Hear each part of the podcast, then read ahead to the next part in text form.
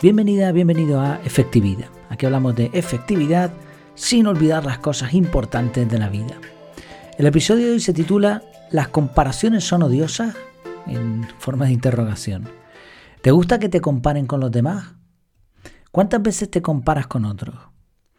He puesto el título en interrogante porque esta, esto de las comparaciones son odiosas es una frase que abarca un tema tremendamente complejo en pocas palabras. Y claro, con este tipo de frases pues hay que hilar fino.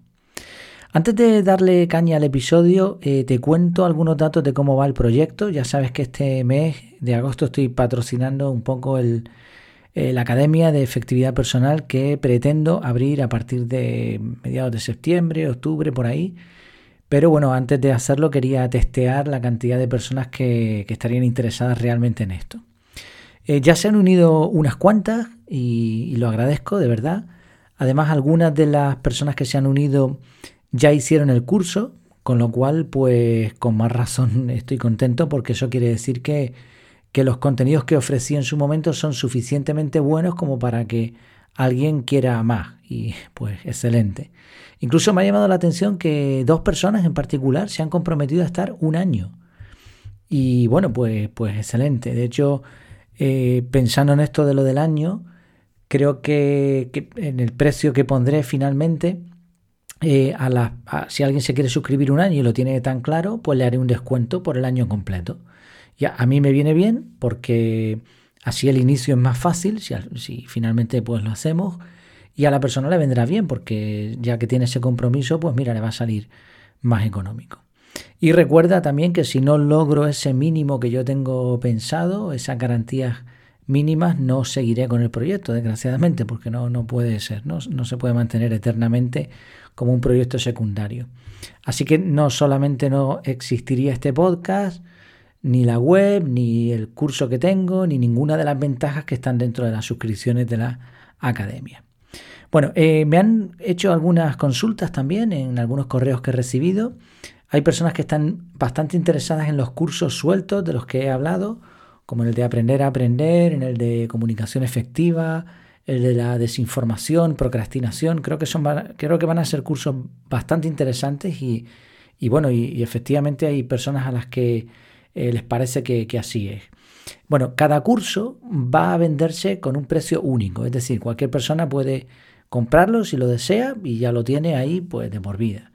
Eh, pero además van a estar incluidos en la suscripción, de tal manera que si tú no quieres la suscripción, simplemente compras el curso suelto y si no, pues te suscribes y tienes ese curso y todos los que estén en ese momento. Y aparte la ventaja de la suscripción es que vas a estar en un grupo, vas a tener soporte, y creo que, es bastante mejor. Para decidir qué cursos, con qué cursos empezaré, bueno, pues preguntaré en el, en el grupo, preguntaré por correo, pondré alguna encuesta o lo que sea para ver qué interés hay en, en alguno de ellos y me pondré con el que la gente más pida. Otra duda también mm, que me han preguntado es en cuanto al precio, si se mantiene. Sí, el precio se va a mantener siempre. Como las compañías telefónicas, no, al revés. Cuando tú llegas a una compañía telefónica te hacen una oferta muy buena y después te la van subiendo. Aquí no, aquí va a ser al revés. Si te anotas, se te mantiene el precio mientras estés suscrito o suscrita. Ahora, si te desuscribes y más adelante te vuelves a suscribir, tendrás que pagar el precio de ese momento. Porque ya aviso también de que si lo pongo en marcha, el precio irá subiendo paulatinamente. Así que este precio que estoy poniendo en la newsletter, en, en Telegram, en las notas del episodio, este precio es ahora. ¿vale? Y eh, sobre la newsletter, que también me han preguntado, esto mm, estoy valorando si eliminar el canal de Telegram y sustituirlo por una newsletter. Parece que a la gente le gusta bastante este formato. sería simplemente cambiar, ¿no? Cambiar el canal por una newsletter en donde tú recibirías un contenido semanal, pues con lo que pongo en el canal de Telegram, pero ordenadito y tal. Y por supuesto me podría responder por ahí. También se puede poner una newsletter privada con cosas que, sean un poco más de la academia. Eso es un detalle que tampoco tiene tanta importancia en comparación con el resto de contenido, que ya eh, habrás visto que hay un montón. Bueno, recuerda anotarte si te interesa en efectividad.es barra contactar. Durante este mes necesitaría tener una previsión más o menos fiable de cuántas personas les interesa esta academia. Vale, vamos con el tema de hoy, las comparaciones. Las comparaciones son odiosas. Bueno, eh, compararte con otros es una tontería en realidad, porque no hay nadie igual. Ni ninguna persona tiene circunstancias iguales, ni se ha criado de la misma manera que otra.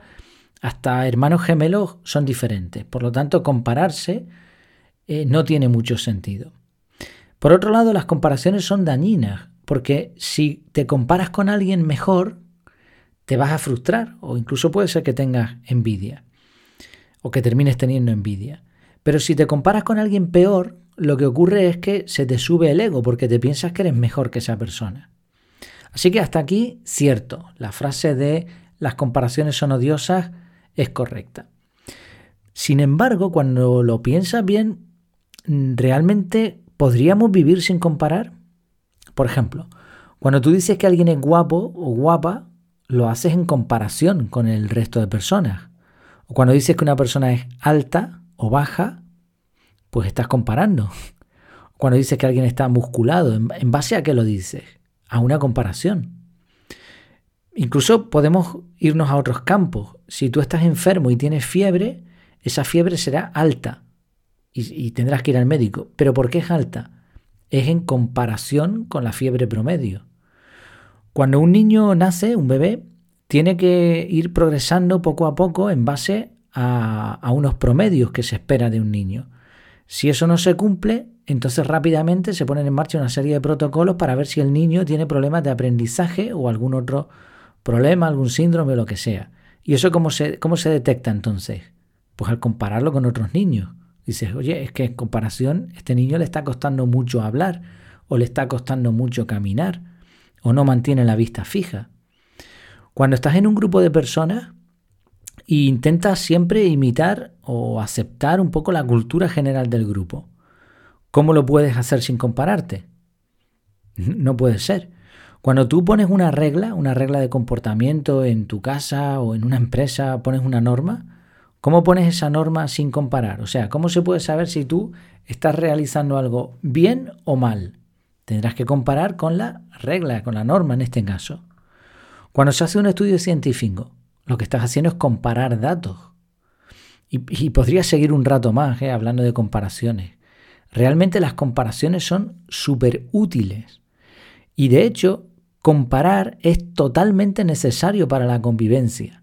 Comparar es imprescindible para la mejora, porque si no comparásemos, ¿cómo sabríamos que algo es mejor o peor? La realidad es que estamos comparando constantemente. Entonces, ¿cómo podemos compatibilizar la realidad de que, de que estamos comparando y de que es necesario, y parece incluso que es positivo, con esa frase de que las comparaciones son odiosas? Bueno, pues evidentemente es que a la frase le falta algo. Las comparaciones son odiosas cuando se hacen mal. Y he intentado establecer como seis puntos, seis puntos donde se puede ver claramente errores al comparar. Quizá podrían ser más o no sé, se podría añadir alguno más probablemente. El primero, es un error eh, no compararnos con nosotros mismos. O sea, si tú te comparas con otros, pues tienes el problema que decíamos antes, que siempre va a haber alguien mejor o siempre va a haber alguien peor. Pero cuando te comparas contigo mismo, contigo misma, no hay ningún problema con eso. Lo que se trata es de ser un poco mejor que ayer y un poco peor que mañana. Y si no es ayer o mañana, pues al menos que el mes anterior o que el año anterior. Esto es la filosofía Kaizen. Se trata de mejorar. ¿En qué? ¿Cómo sabemos que, que estamos mejor? Comparándonos con nosotros mismos. Podemos tomar datos, podemos hacer anotaciones, podemos ponernos propósitos, pero al final es una comparación. Entonces, mientras nos comparemos con nosotros mismos, no hay ningún problema. El problema está en compararnos con otros el segundo punto es compararnos con personas y no con hechos. Te puedes comparar contigo mismo, contigo misma, pero no te compares con nadie. En vez de compararte con una persona, compárate con lo que esa persona hace, con datos, con hechos, con, eh, con números, con, o sea, con, con lo que sea que te dé una referencia real. Tendemos a, como, no sé cómo explicarlo, como a expandir una cualidad una cualidad buena en una persona, tendemos a pensar que esa persona ya por eso es totalmente buena. Y esto pasa mucho con, los personajes famosos. Vemos a alguien famoso y decimos, oh, qué buena es esta persona. Pero solo lo has visto actuando. Y porque has visto un papel que, en el que hace de bueno, pues ya está, ya, ya das por sentado que esa persona es buena. No, si te gustó ese papel, compárate con ese papel en concreto. pero no con la persona, no te compares con... O sea, la persona en sí entera no es ese papel. Y lo mismo ocurre con muchas personas a nuestro alrededor, un vecino, un, familiar, ¿no? Si, hizo algo bien, compárate con eso, oye, aprende y imita, pero no te compares con el conjunto de la persona, eso es muchísimo más complejo, ¿no? Claro, el cerebro para simplificar hace, hace, tiene esos trucos, ¿no? Pero es un error. No debemos compararnos con personas, sino con hechos. El tercer punto es que tendemos también a compararnos con extremos y no con promedios. Cuando pensamos en, un, en cualquier dato, da igual, ¿eh? como decíamos antes, en el, en el termómetro cuando nos medimos la fiebre, lo que tenemos que medir es el promedio, no el extremo. Porque hay personas que con 40 grados a lo mejor están perfectamente y otras con 36 también. Pero se entiende que a lo mejor una fiebre ya para irla mirando en 38. Claro, tú no te tienes que comparar con el extremo, te tienes que comparar con el promedio y luego a partir de ahí se mira. Entonces muchas veces comparamos las cosas con, nos comparamos nosotros mismos con, con extremos, decimos, oh, fíjate lo que ha conseguido esta persona, o fíjate eh, eh, qué marca ha hecho en el deporte X. Bueno, pues no, no sería una comparación lógica, porque al final siempre estaríamos trabajando la competitividad, o sea, tendríamos que llegar siempre a ese extremo y eso es tremendamente difícil y fatigoso. Entonces, en vez de compararnos con extremos, comparémonos con promedios. El cuarto punto es la falta de autoconocimiento, que a su vez lleva a la falta de autoestima o al orgullo erróneo. Aquí entramos en como en dos niveles. Hay una horquilla enorme entre estos dos puntos y el, ideal sería el medio, la, el autoconocimiento. Deberíamos saber lo que se nos da bien y deberíamos saber lo que se nos da mal y no hay ningún problema por eso. Y evidentemente estamos hablando de nuevo de comparaciones. En promedio, en comparación con la mayoría de las personas, se me puede dar bien jugar al ajedrez. Perfecto, no pasa nada, no voy a, no voy a convertirme en alguien orgulloso por eso. Pero también sé que en promedio soy más tímido que la mayoría de personas.